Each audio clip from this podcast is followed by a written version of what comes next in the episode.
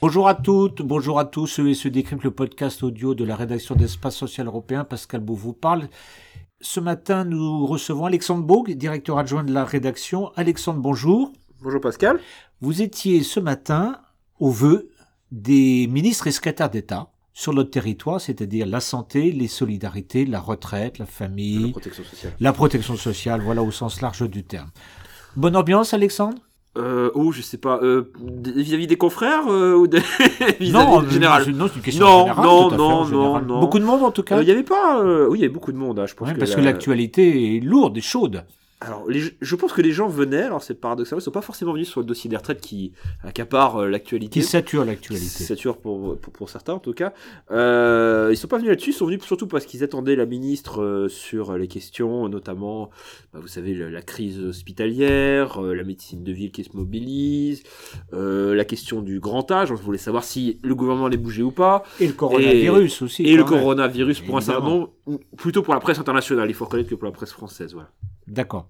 Alors, Agnès Buzyn a fait un speech, je suppose, Alexandre. Oui. Elle a dit quoi? Elle annonce quoi, la ministre? Alors, déjà, elle a, elle a euh, recontextualisé un petit peu l'action du gouvernement et un petit peu la, la vision gouvernementale. Confirmant un petit peu ce qu'on écrit depuis euh, maintenant euh, deux ans, c'est le, le côté, euh, la dimension universaliste, entre guillemets, euh, en termes de couverture sociale et, sanitaire, voulue par le gouvernement pour faire face euh, aux enjeux démographiques, aux enjeux des, des nouvelles technologies, de l'évolution du marché de l'emploi. C'est assez drôle parce que c'est la première fois qu'elle vraiment elle recontextualise concrètement en disant on intervient dans ce cadre-là et on veut aller dans ce but-là. C'était pas alors qu'avant elle, elle intervenait sur, sur déjà d'une manière un peu silo. J'ai un problème, je pose le constat, j'apporte les solutions bonnes ou pas bonnes. ça, ça, c'est le chapeau général. C'est chapeau général, mais ça a duré un certain temps quand même, parce Bon. que globalement on n'est pas rentré beaucoup dans le détail. On n'a pas eu une feuille de route détaillée comme on a pu avoir. Les sujets, euh, pour un certain nombre, sont avancés. Ma santé 2022, euh, quoi qu'on en pense, est, est sur, euh, est sur les rails. oui. Elle a qualifié euh, la période actuelle d'ingrate par rapport au déploiement de Ma Santé 2022, car on arrive au creux de la vague, c'est-à-dire que les annonces ont été faites, c'est un peu spectaculaire. Maintenant, ça s'installe, ça s'installe doucement. Bon, on n'a pas dit que c'était peut-être trop doucement, en tout cas, ça Ah s'installe oui, doucement. sûr, c'est sûr. Et donc, les résultats n'étant pas palpables pour la Non, population et les journalistes, du coup, euh, elle, euh, elle a préféré atténuer et prendre un peu de recul sur sa position. Mais globalement, elle a plutôt parlé, surtout, euh, la seule annonce qu'on a eu vraiment, là aussi, entre guillemets, d'annonce et d'officialisation, c'est le fait que en 2020, on aura enfin, a priori, un projet de loi sur le grand âge. euh, attendu l'année dernière, je vous rappelle, ça devait être fait euh, juin 2019, voire fin d'année 2019, plutôt dans un second temps, suite à la remise du rapport Dominique Libaud. Dominique Libaud. Et en termes de calendrier, donc un projet de loi qui est attendu en cet été, mais qui sera précédé, et c'est un petit peu la surprise euh, générale, d'une nouvelle phase de concertation. Nouvelle phase de constatation. avec- Pourquoi faire encore? Ah bah ça c'est la bonne question, euh, la question que nous, lui avons posée. Elle n'a pas su répondre. Elle a estimé que la phase de concertation euh, réalisée dans le cadre de la mission Libo, qui a duré 3-4 mois quand même, hein, qui a vu un certain nombre d'acteurs, euh, professionnels, euh, médicaux, euh, assureurs, tissu local, maire, département, pour poser en gros qui intervient sur quoi et sur comment ça devrait s'articuler de manière un peu plus efficiente. Bah, concrètement, elle a estimé que cette phase-là, je cite ses, ses- ses propos, elle a dit que ça creusait pas assez loin. Ça n'est pas assez loin. Et surtout, on a besoin de présenter les modalités. Alors, c'est assez paradoxal, c'est-à-dire que si elle présente les modalités dans une phase de concertation, c'est que le projet de loi est déjà ficelé, par Bon. définition. Donc, globalement, je pense qu'il y a un temps, il y aura un temps pour la, la- la parole. Le gouvernement, maintenant, de toute façon, applique systématiquement une phase de concertation avant toute prise de, de position. Je crois que ça, c'est le, c'est le revers de la médaille des Gilets jaunes. Quoi. Donc, d'accord. Donc, si j'ai bien compris, donc la réforme des retraites, tout le monde la connaît. Il y a de grosses incertitudes puisque évolue, maintenant le texte est au, est à l'Assemblée nationale. Le Conseil d'État a pris une position assez, assez raide sur un certain nombre de, de points. La perte d'autonomie, donc le projet de loi serait lancé euh, printemps-été prochain. Enfin, la ministre a quand même indiqué que l'Assemblée nationale étant en travaux, le Parlement ne pourrait pas euh, en débattre. Enfin, ça, c'est un autre aspect, peut-être un peu plus pratique.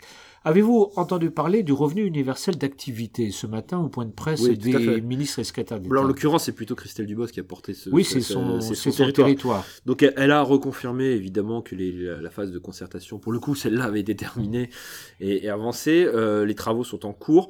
Il y a eu une double confirmation, euh, enfin il y a eu une confirmation au moins sur, son périmètre à elle. C'est euh, le suivant, c'est tout simplement que le, le RUA, un projet de loi est en 2021 et que euh, ce sera couplé dans un une prise en charge plus globale en fait des inégalités en France. Donc c'est à fait Plus global. plus global. C'est-à-dire que les, inégalités ne s'enlèvent pas uniquement sur des questions de revenus. Et donc, euh, l'action, le, le gouvernement, enfin en l'occurrence au travers de, de Christelle Dubos et aussi un petit peu d'Adrien Taquet, a, a précisé euh, euh, que il y avait une lutte, c'était peut-être la grande priorité de la fin du quinquennat, était de travailler sur les inégalités de revenus, de situation, euh, de chance, de perte de chance, euh, du fait euh, que parfois l'ascenseur social est un peu cassé dans certaines situations.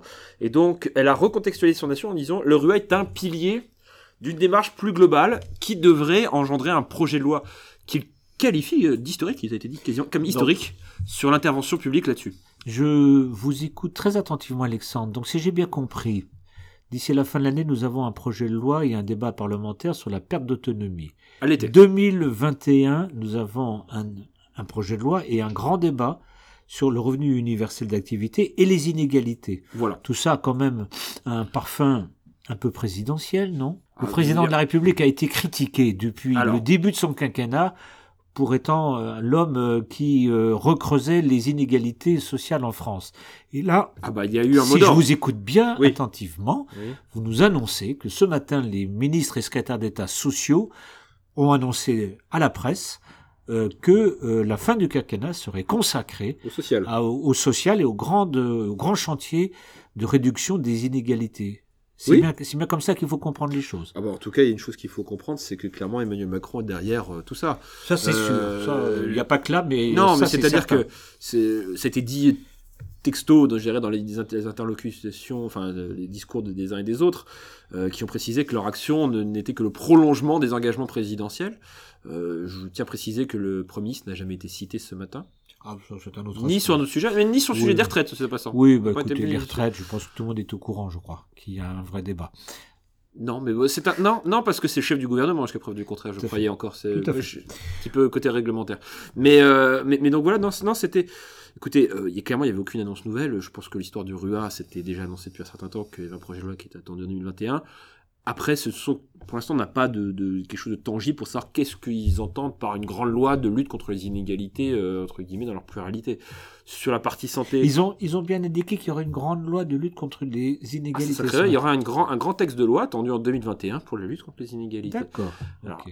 C'était à l'origine, on avait plutôt entre guillemets euh, attendu la, tran- euh, la transformation des annonces du plan pauvreté dans un contexte de loi en 2021. C'est vrai que le phare qui entre guillemets éclaire le tout était le RUA, mais euh, a priori ça serait un peu plus large. Et moi j'ai cru comprendre au travers des interlocutions euh, de, nos amis euh, Christelle Dubos et Adrien Taquet qu'il y aurait des projets qui pourraient être menés de manière transverse. Parce que c'est vrai que le périmètre, quand Adrien Taquet annonce qu'il y a de- des grandes annonces sur les, euh, des propositions gouvernementales sur les 1000 premiers jours de la naissance d'un enfant, Oui, oui, ça, c'est avec la, pluralité des sujets qui sont en- entraînés derrière, notamment pour les parents, euh, en termes d'éducation économique et autres, on peut penser qu'il va y avoir un télescopage qui devrait euh, se, se- se voir euh, traduit dans la loi. Ok, Alexandre, merci en tout cas pour ce retour d'information de- des vœux ministériels ce matin.